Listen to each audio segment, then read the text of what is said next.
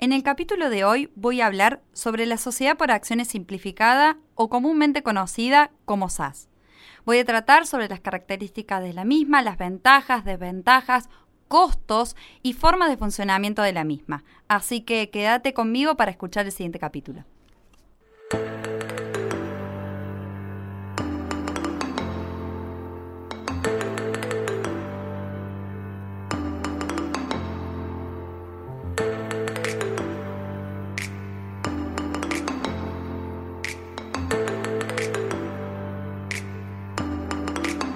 Hola, buenas tardes chicos, soy Pau Iñazú y estoy acá con Gon y Augusto. ¿Cómo andan? Hola Pau, ¿cómo andás? Bien, todo bien, por suerte.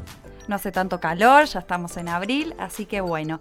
Antes de comenzar el nuevo capítulo de hoy, que voy a tratar acerca de las SAS, formalmente llamadas Sociedades por Acciones Simplificadas, quiero, Gon, si nos podés recordar dónde pueden escucharnos, cuál es nuestra página. Obvio, ya hace un tiempo que nos pueden escuchar en Spotify, en el resto de los reproductores de podcast también, pero ya al estar en Spotify creo que no hace falta ni buscarnos, claro, exacto. Merecemos un aplauso. Sí, un aplauso ahí. Vamos a pegar. Pero ojo, pará, que nos escuchen en Spotify no impide que nos sigan en las demás redes sociales. No, obvio, porque como saben, todo lo que se dice acá después se matiza y se pasa a las distintas redes sociales que son Instagram, Facebook, LinkedIn eh, y Twitter, donde buscándonos como dosis de derecho, como arroba dosis de derecho, van a tener las pequeñas cuotas que vamos sacando acá adaptadas a esas redes para que puedan darse una dosis de derecho en formato de historias, en formato de videos, en formato de fotos. O sea, yo estoy viendo la historia de una chica que me gusta o de un amigo y pumba, tengo una actualización de dosis de derecho. De lo que viene a hablar Pau hoy. Mira qué bien. Sí, así que, bueno, cualquier comentario, observación, a nuestras redes sociales, a nuestro mail, son siempre bienvenidos. Obvio, el mail es dosisderecho.gmail.com y todo lo que dice Pau hoy va a estar ampliado en la página web que es www.dosisderecho.wordpress.com. Bueno, como les dije, el tema que voy a tratar son las SAS. Nuevo el concepto, ¿no? Porque es una nueva modalidad, una alternativa societaria contra nueva que son las sociedades por acciones simplificadas. Ya ahí yo estoy para mí es contradictorio decir sociedades y simplificada no no no van en la misma oración, o sea, no, es imposible hablar de sociedades que sea simple. Ah, ya, ya me encanta porque siempre a gusto volvemos a, compartir la, mesa con la SAU. Totalmente. Ah, cierto, ustedes hicieron SAU también. Nosotros eh, hicimos SAU y arrancamos creo que de la misma forma diciendo, bueno, vemos si conviene o no llegamos a una conclusión, que obviamente están, estamos abiertos para las opiniones, y ahora volvemos con un nuevo tema, que son las AS, vemos si son realmente simples o no esta nueva alternativa. Y convenientes, o nos mantenemos en lo antiguo que la SRL, la SA. Yo traigo nuevas modalidades y vemos a... Después que cada uno elija. Exactamente. Bueno, el 29 de marzo del 2017, el Congreso sancionó la ley 27.349, que es la ley de apoyo al capital emprendedor. Fue publicada en el boletín oficial el 12 de abril del 2017. Es bastante reciente. Sí, un poquito más de un año. Recordemos en el contexto en el cual fue sancionada, un cambio de gobierno y un nuevo objetivo distinto a la gestión del gobierno anterior. Esta ley, además de regular ciertas ventajas fiscales para los emprendedores y para el financiamiento colectivo, contiene en su título tercero este nuevo tipo societario. Repito, nuevo tipo societario, que es la sociedad por acciones simplificadas. En principio podemos decir que es una herramienta que es de gran utilidad para las pymes y para el sector emprendedor agropecuario argentino como dice la ley, se apoya o colabora con los nuevos emprendedores. Exactamente. Como vimos, quienes nos escucharon en el capítulo anterior, depende dónde esté puesto el objetivo de la ley, hacia quién mira, en este caso vemos que claramente es en favor del emprendedor. A diferencia del tema de la SAU, que en principio, no sé si recuerdan, era totalmente distinto el contexto de la sanción de la misma. Se venía reclamando este tipo de sociedad ¿Por qué? En primer lugar, por lo que implican los costos y plazos de los tradicionales tipos societarios de la Ley General de Sociedades. He tomado para arrancar un concepto que está firmado por Fabier eh, Dubois, que establece que la SAS viene a ser una herramienta revolucionaria. ¿Por qué? En primer lugar, porque privatiza.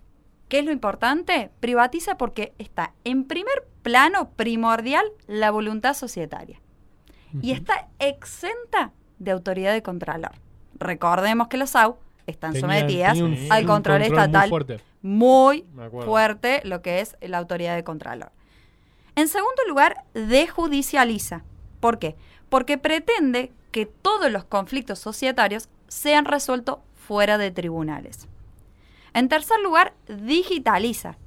Esta es la novedad y creo que, bueno, para aquellos que tengan aptitudes o crean que la tecnología es mucho más fácil para estos temas, con esta SAS lo pueden encontrar ya que todo está digitalizado. Uno puede constituir la SAS desde su propia casa mediante una plataforma y los registros contables son mediante un formato digital, Todo con el pijama puesto y sin salir de la cama. sin salir de la cama por ahora. Ok. ¿Mm? Y además es expansiva. Esto es muy importante. ¿Por qué? Porque se permite que se transforme las sociedades constituidas anteriormente a la ley, sea mediante el tipo societario, sociedad anónima, SRL, sean transformadas y se acogen a los beneficios de la SAS. Esto Tiene beneficios especiales de SAS. Sí, sí, sí.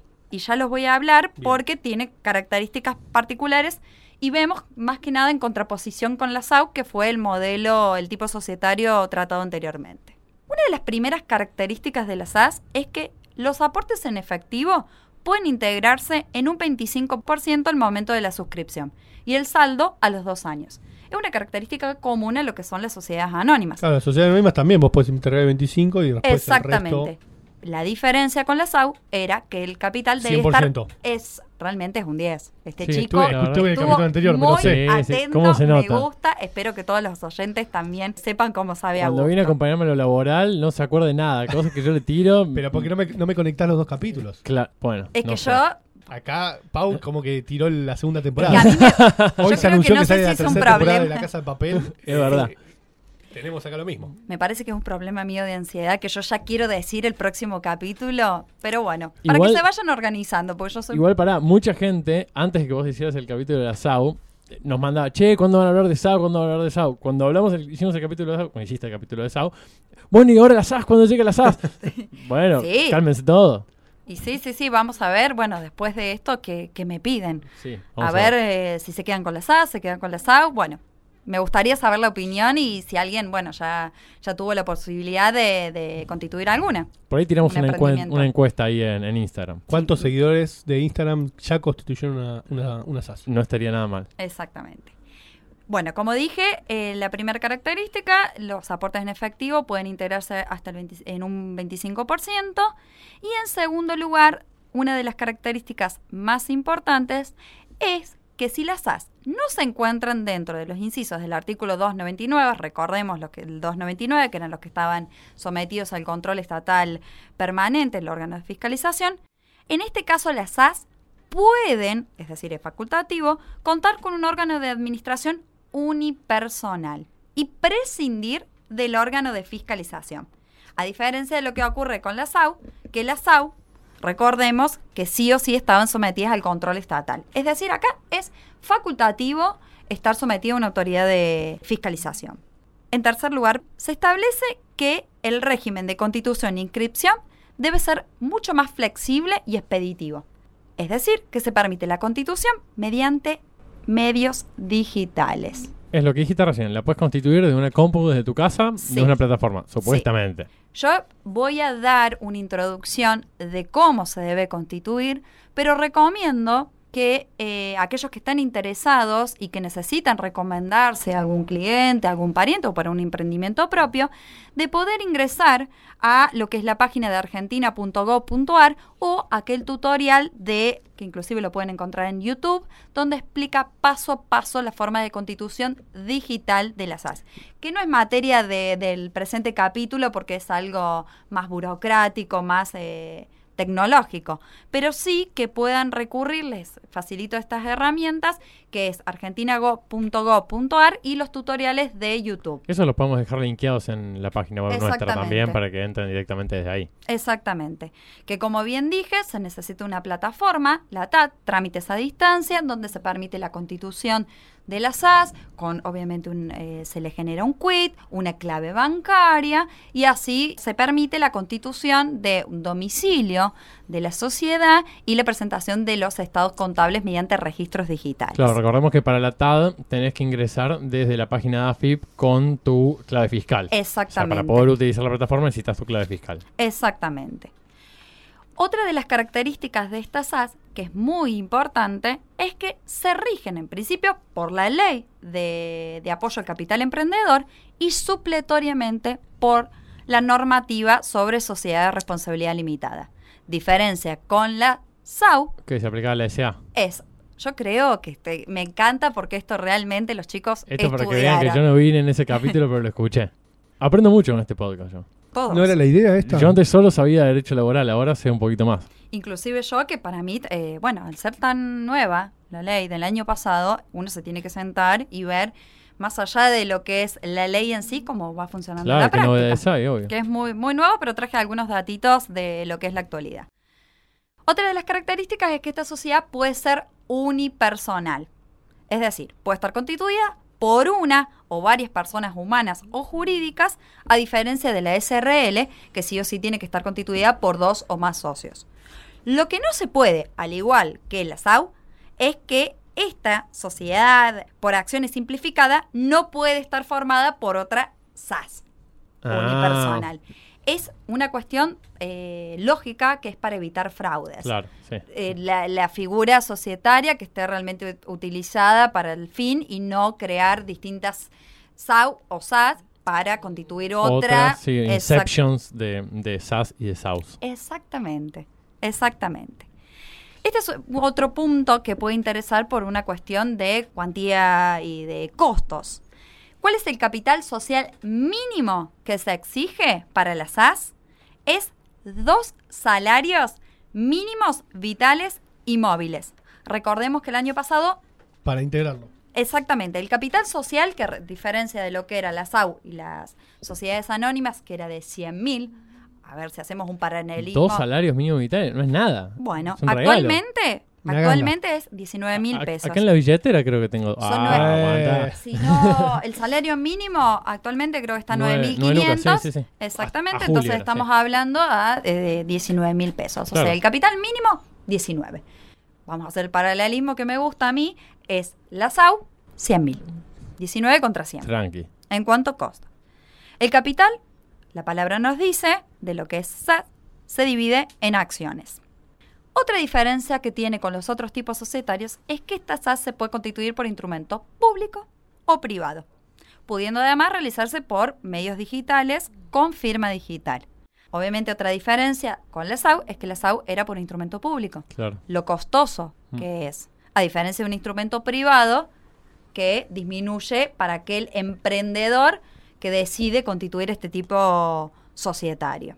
Como bien dije, al iniciarse este trámite por forma online, se necesita ingresar a la plataforma llamada Trámites a Distancia, uno lo puede googlear y interiorizarse más acerca de la plataforma, en la cual la IGJ, recordemos que es el registro de comercio de aquí, De Capital de Federal. Capital Federal, ¿no? Recordemos el de Córdoba, Dirección de Personas Jurídicas, Provincia de Buenos Aires, Dirección de Personas Jurídicas o. Inspección de Personas Jurídicas era en Córdoba, ya no recuerdo. porque Provincia sí es Dirección de Personas Bueno, Jurídicas. pero varía en cuanto, obviamente, cada jurisdicción. Obvio, el nombre cambia, pero el- lo que hace es lo mismo. Exacto. ¿Por qué? Porque hoy por hoy la plataforma está solamente habilitada para Capital Federal y para Provincia de Buenos Aires.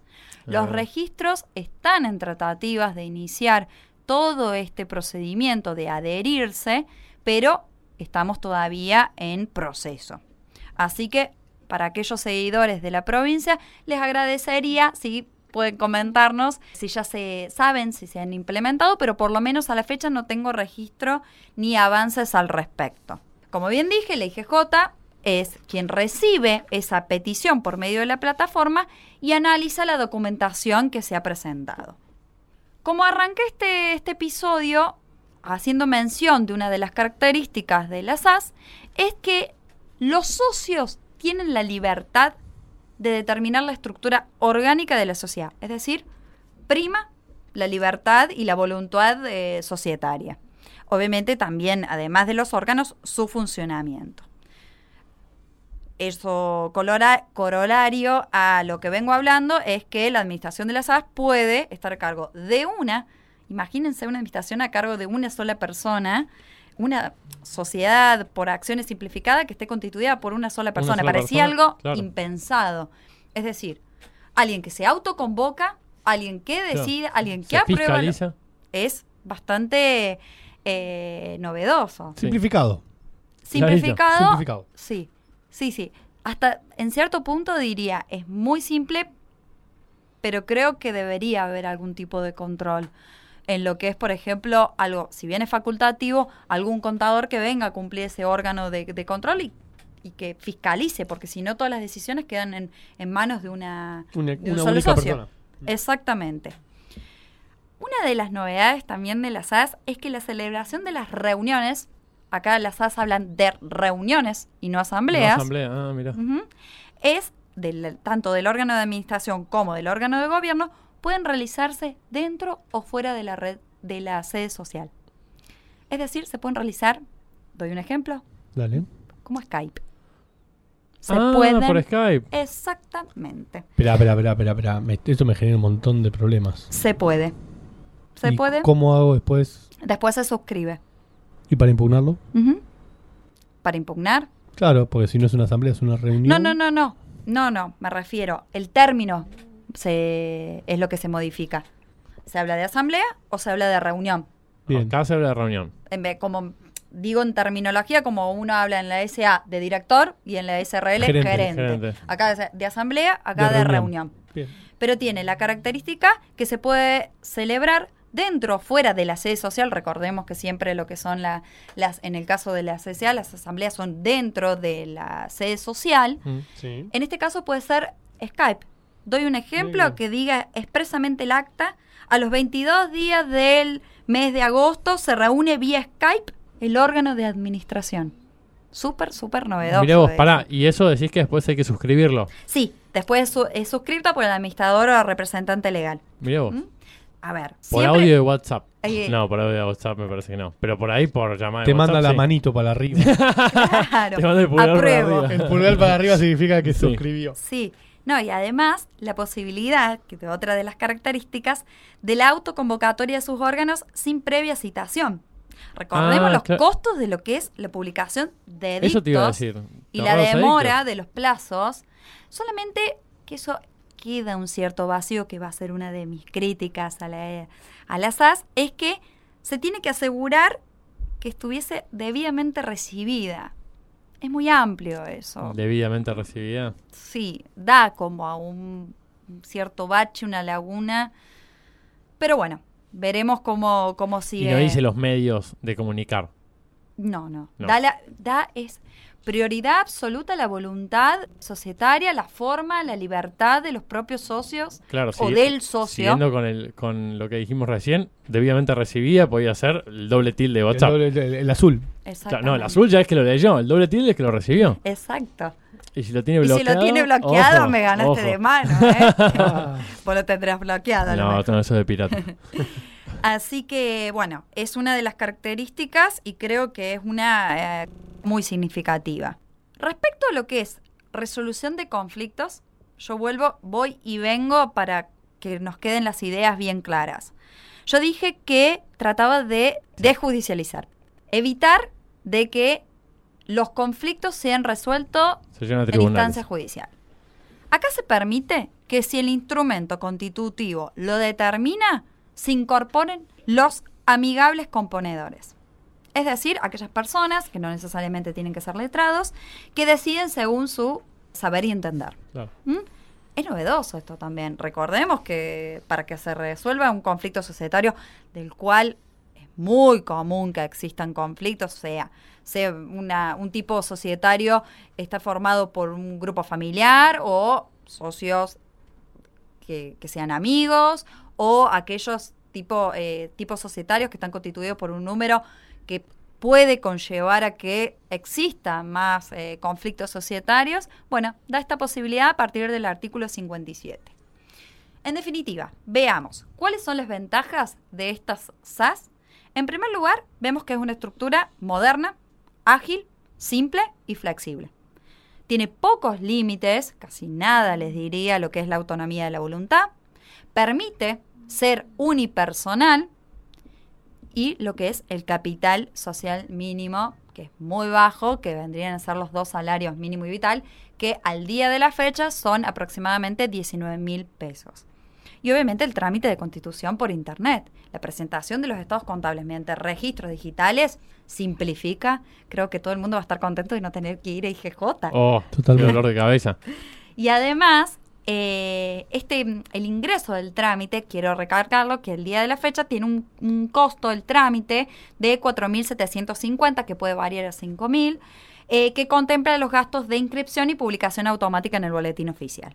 Eso vendrían a ser, en, en líneas generales, las ventajas, que me parece que no son... eh, No, no es menor, claro, digamos, con exactamente. 25 lucas te creas una sociedad. Recordemos la SAU, que era eh, integración del 100%, era en segundo lugar un capital mínimo de 100.000, sometidas a la control estatal, eh, fiscalización estatal permanente, es decir, Instrumento público. público, era bastante...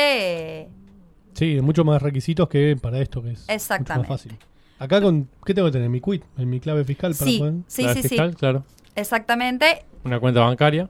pero obviamente no todo, no todo es color no todo de lo rosa. que brilla es oro. No todo es color de rosa y me gusta ser bastante crítica y ver actualmente qué es lo que está pasando.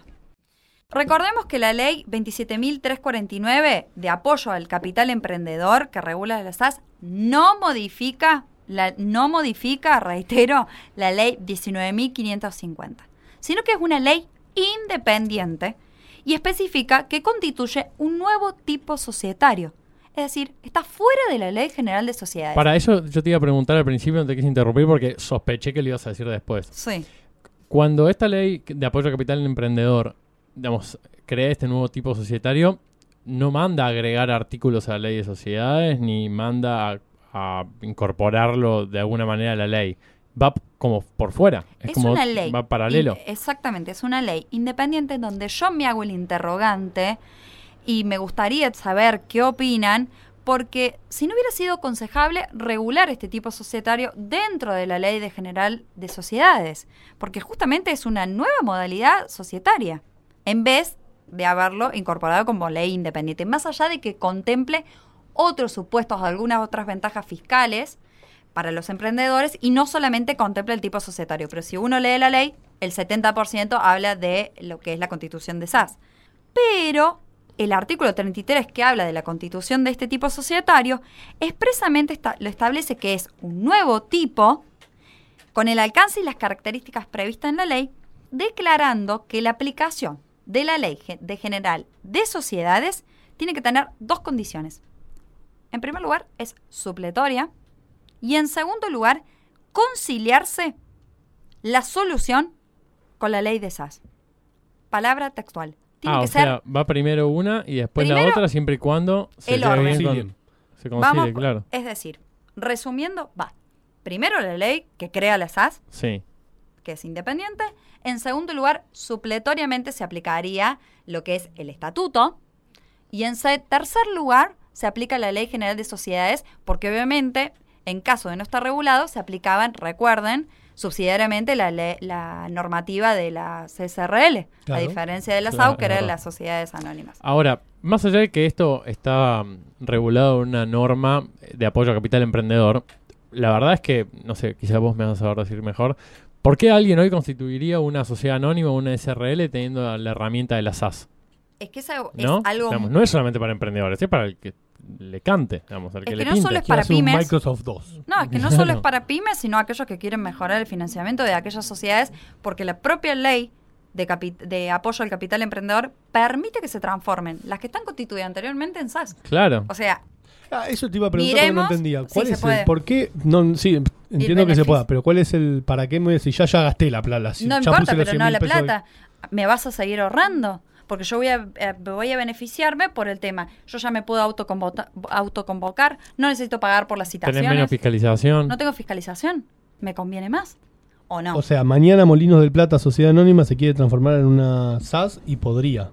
Vos te podés transformar, exactamente. La propia ley de capital emprendedor te lo permite. Salvo que estés dentro de los incisos del 299 en Ah, determinados entonces no podría, artículos. está bien. Ojo, hay que ver qué tipo de sociedad anónima si está en la Si está en 299. el 299 recordamos que son los requisitos de la, La 299 es- fiscalización estatal, cuando Eso. ya tiene una facturación mayor a, no me acuerdo cuánto era, Un tres millón. millo- un millón.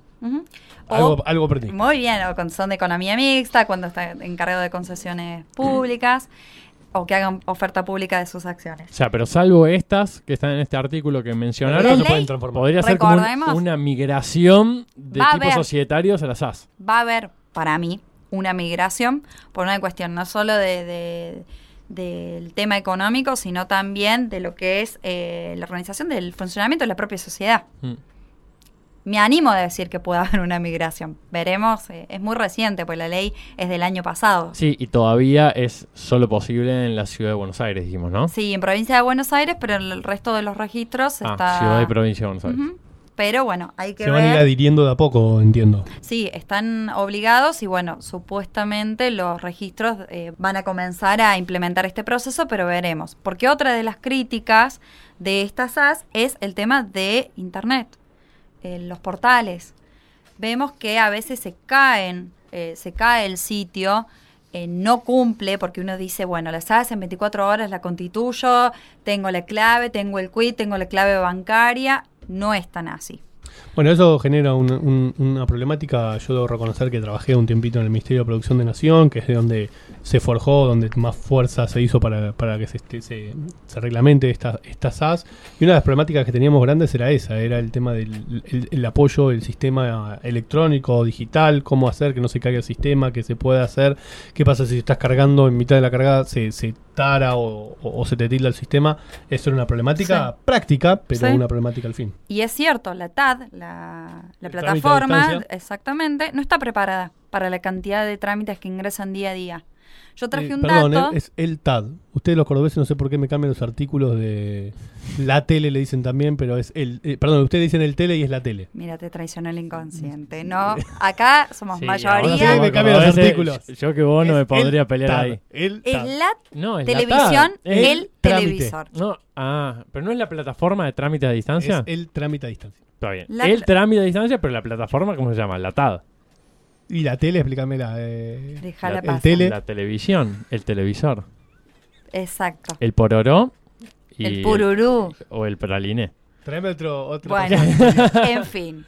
La plataforma no está preparada para recibir la cantidad de trámites y por lo general tienen demoras de 10 días. O sea, pasamos de 24 horas a 10 días.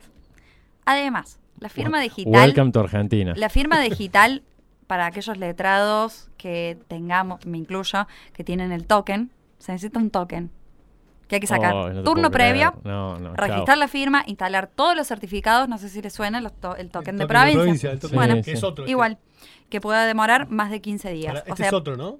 es un token Es para firma token. Con un digital. llavero De de, tokens. de tokens. Para los, Claro. que, para los que no saben lo que es, Es el token pendrive. es como un pendrive donde está registrada tu firma eh, y de esa manera vos podés, desde una computadora determinada y con ese pendrive agregando y haciendo el acceso a través de eso, eh, firmar documentos digitalmente con la misma validez que fuese, digamos, una Es firma firma. Claro, exacto. Exacto.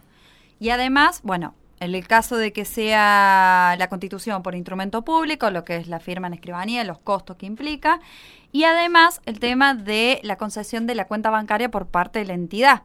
No suelen darlo en 24 horas.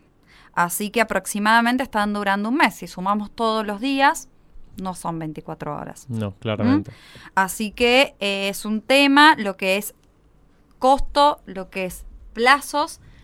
Vemos que en la práctica está formándose el proceso de instaura- instauración de las SAS. Todavía sin perjuicio de lo que dice, que traje un artículo periodístico de Mariano Mayer, que es eh, el eh, quien está a cargo de la Secretaría de Emprendedores y Pymes de la Nación. Mariano, lo conozco. sí. Un saludo a Marianita. Le mandamos un saludo. Es un artículo de principio de año. Para aquellos que preguntan cuántas aproximadamente SAS se constituyen por día en la ciudad de Buenos Aires. Me gusta que adivinen. ¿Tienen un Eh, número? ¿Por día? Sí. Eh, mil. ¿Mm? ¿Por día? Sí. No. No, por día son un poquito menos. Yo Mucho tengo. menos. ¿Cuántas? el día. ¿Cuántas? Y se constituyen 13. Ah, 13 nada más. Trece. Solamente por Ciudad de día. Buenos Aires. Vos Ujú. pensás que en total, vos pensás tener un número en cabeza. En total hay cerca de 600.000 pymes en toda la capital federal. 600.000 pymes Ujú. de toda la historia, con lo cual, ¿cuántas crees que se van por día? Pero Sí. me la acabo de vender como no sé qué. Yo pensé que la gente estaba corriendo a esta hora yendo a constituir SAS. Así entraban. tuc, tuc, tuc, tuc, Lo que pasa tuc. que recordá que esto se empezó a fomentar en septiembre del año pasado. No es mucho. Claro, es verdad. Sumado que la feria, bueno, tal vez eh, los, los No, abogados que, que en enero medio que está muerto. Y en segundo lugar es que de esas en, tres empresas SAS, de las cuales hasta el día de hoy 1187, en realidad hasta enero, se, se constituyeron, yo hice mención que el- en el capítulo anterior que de esas 1100, 490 son SAU. Ojo, son SAU. O sea que de las mil, casi la mitad son de sociedades anónimas unipersonales. Sí, sí, sí. Así que hay que ver, hay que hacer un análisis de realmente qué conviene, depende o- el emprendimiento de uno, depende los costos, depende si, bueno, el, el funcionamiento que se le quiere dar a, a la sociedad. Pero me parece que son bastante las ventajas de este tipo societario en comparación con las SAO. Lo que sí permite es que las SAS pueden ser con- unipersonales. claro. Exactamente. Entonces te da la alternativa y eh, vuelvo a recalcar lo que son los costos, que son 4.500 o aproximadamente 5.000 al día de la fecha, para lo que es el ingreso del trámite. ¿Cuánto puede llegar a salir la constitución actual de otro tipo societario? Una fortuna. El tiempo. Lo el que es una publicación en el boletín oficial, por renglones. Siempre la SRL es menos costosa, un 30, un 50% que una SA, pero eso en Siguen comparación. siendo números considerables. Tanto Es- SRL como la SA. Claro, y además el capital, ade- además lo que son los libros, recordemos, estados contables se presentan en registros digitales, mucho más simple que los libros en formato papel. Así que bueno, Divertido va a ser cuando se presente en concurso, no va a haber intimación para presentar los libros y esas cosas. en principio están en tratativas de lo que es los registros digitales. Si una, por un oficio y podría llegar a solicitarse digitalmente el juzgado. Es que existe, los estados contables tienen la misma validez, pero en forma digital. Van a tener como hacer- una cédula. una pregunta, capaz que acá tiro la, la- la- la bala para, para no contestar, pero eh, ¿en dónde queda eso? ¿Dónde, o sea, ¿dónde lo registro el libro contable? IGJ. ¿Es un- ¿En IGJ? IGJ tiene, dentro de la O sea- plataforma vos vas a tener que presentarlo, que justamente tenés la firma digital y todo, pero, a ver, dejas de ser en soporte papel y, de- y es en soporte digital, como una cédula, que O ahora sea, es, El registro va a quedar, va a seguir en IGJ, IGJ sigue teniendo en poder los libros, Tiene- ahora en forma pero digital. en forma digital.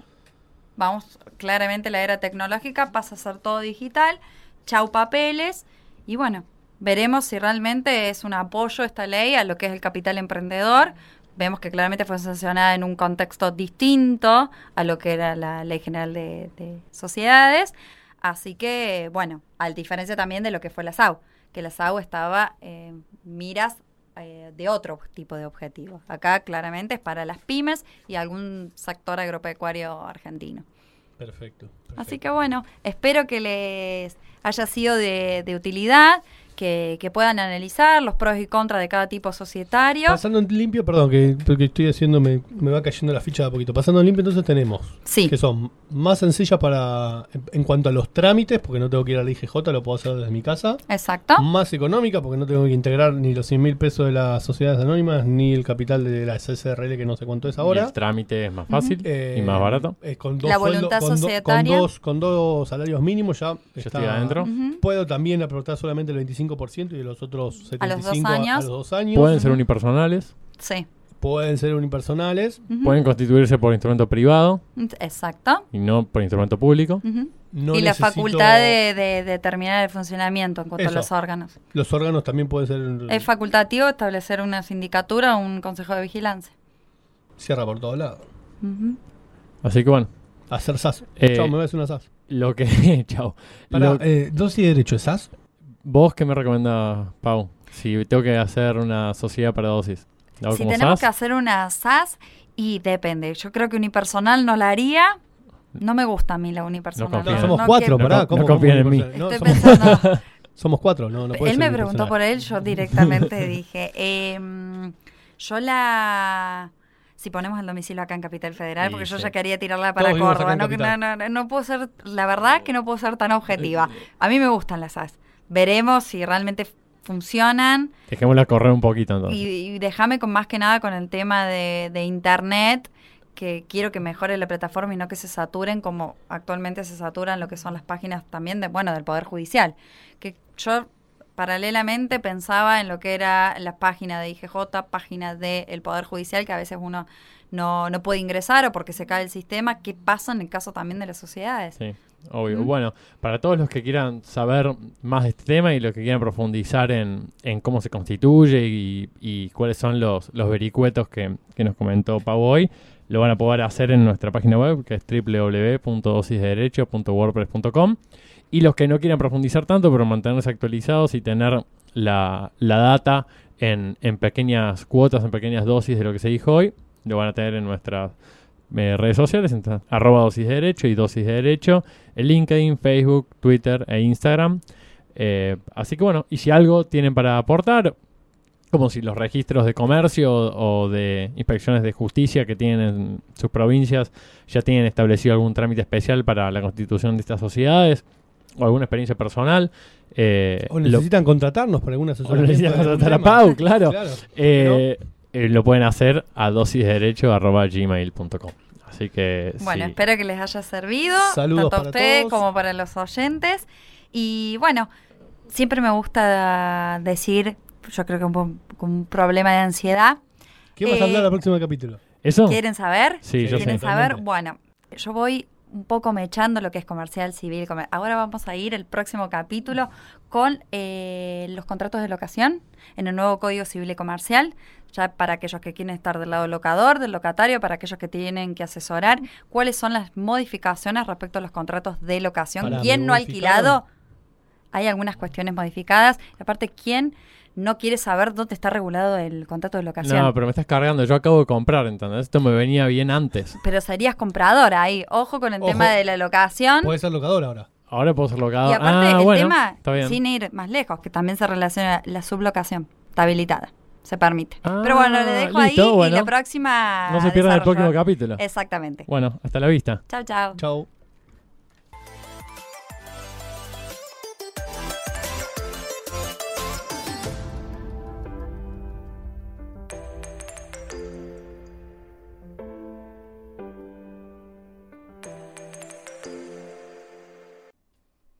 Si te gustó este episodio, hay mucho más en nuestras plataformas de iTunes, YouTube, SoundCloud y Mixcloud.